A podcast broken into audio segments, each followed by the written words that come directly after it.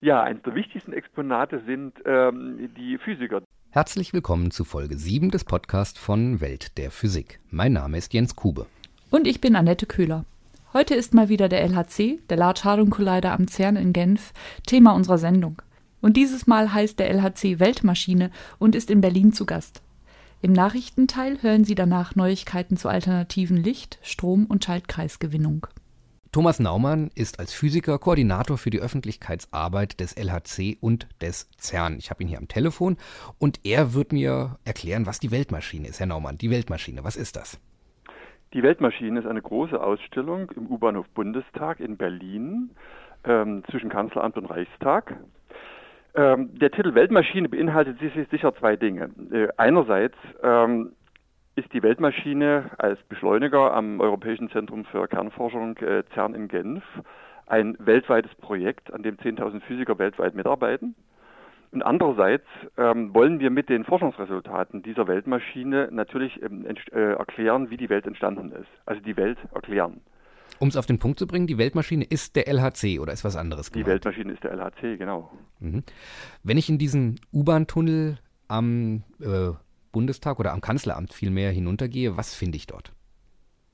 Das äh, spannen wir erstmal den Bogen vom Allergrößten, vom Universum, vom Makrokosmos hin zum Allerkleinsten, zum Mikrokosmos. Mit, mit großen Filmen und Animationen.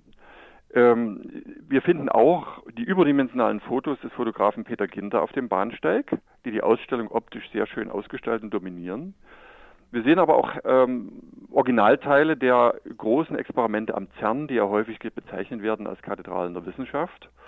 Aber auch äh, pädagogische Experimente, Hands-on-Experimente wie eine Funkenkammer, die die kosmische Strahlung direkt misst, die bis in den U-Bahnhof hinuntergeht, oder die Nebelkammer, die die äh, ganz gewöhnliche, alltägliche, äh, natürliche Radioaktivität visualisiert.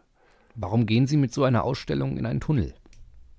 Weil der LHC, der Beschleuniger selbst, in einem 27 Kilometer langen Tunnel in Genf an, im Grenzgebiet zwischen Frankreich und der Schweiz ähm, installiert ist. Der LHC ging ja im September vor allem durch alle Medien. Jeder hat ein bisschen was davon gehört. Können Sie mal versuchen, in ganz wenigen Worten darzustellen, welche Forschungsfragestellungen dort bearbeitet werden sollen? Es gibt zwei wichtige Fragen. Das eine ist die Suche nach dem mysteriösen Higgs-Teilchen. Das Higgs-Teilchen ist sozusagen die, die Krone oder der Schlussstein des Standardmodells Elementarteilchenphysik. Äh, das ist wie in einer gotischen Kathedrale. Wenn ich oben den Schlussstein rausziehe, bricht mir das ganze Gebäude zusammen. Den kennen wir bisher nicht und den müssen wir unbedingt finden, um zu verstehen, ob die Welt wirklich so ist, wie wir uns das im Moment denken. Die zweite Frage ist die Frage nach einer, nach einer mysteriösen Spiegelwelt, der sogenannten Supersymmetrie. Gibt es noch eine ganze gespiegelte Welt zu uns aus bisher nicht entdeckten, sehr schweren Teilchen? Und diese sehr schweren Teilchen äh, würden gleichzeitig ein Problem der äh, Astrophysik und Kosmologie lösen, nämlich die Frage, was ist eigentlich die dunkle Materie?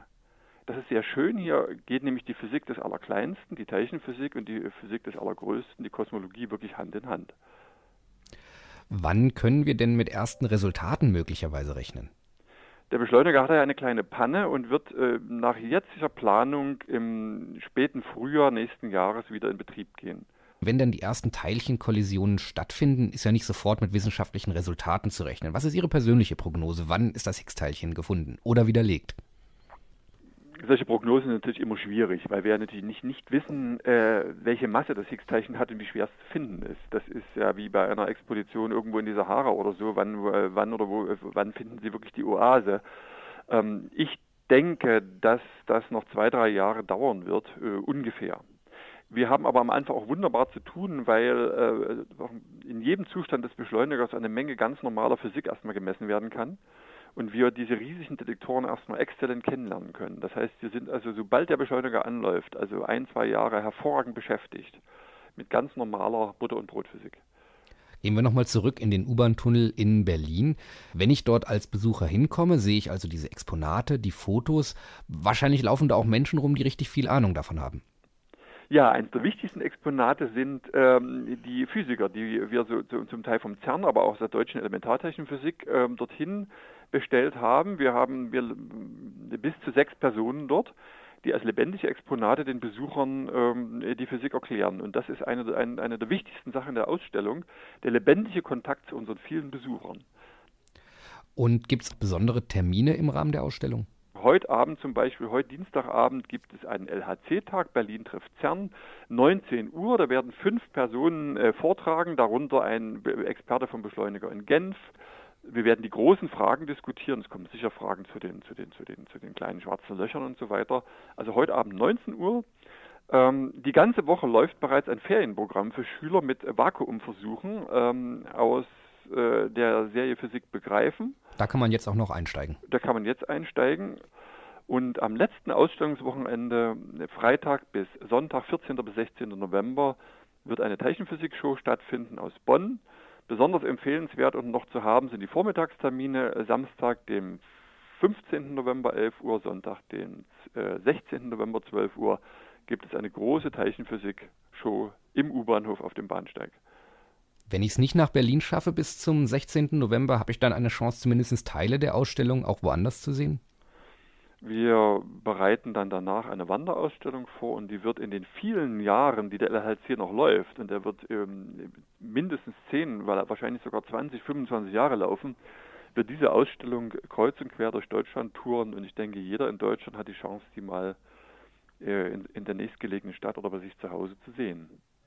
Prima. Vielen Dank für diese ganzen Informationen und ich denke für alle, die sich für Physik äh, im Allgemeinen, für Teilchenphysik im Besonderen interessieren, lohnt es sich bis zum 16. November nach Berlin zu kommen, im U-Bahn-Tunnel am Bundeskanzleramt die Ausstellung Weltmaschine über den LHC, den Large Hadron Collider, am CERN in Genf. Am Telefon war Thomas Naumann, Physiker und äh, als solcher Koordinator für die Öffentlichkeitsarbeit am CERN. Wenn Sie es nicht nach Berlin schaffen, dann finden Sie eine ganze Menge Informationen über den LHC auch auf der Webseite der Weltmaschine www.weltmaschine.de oder bei uns bei Welt der Physik www.weltderphysik.de-lhc.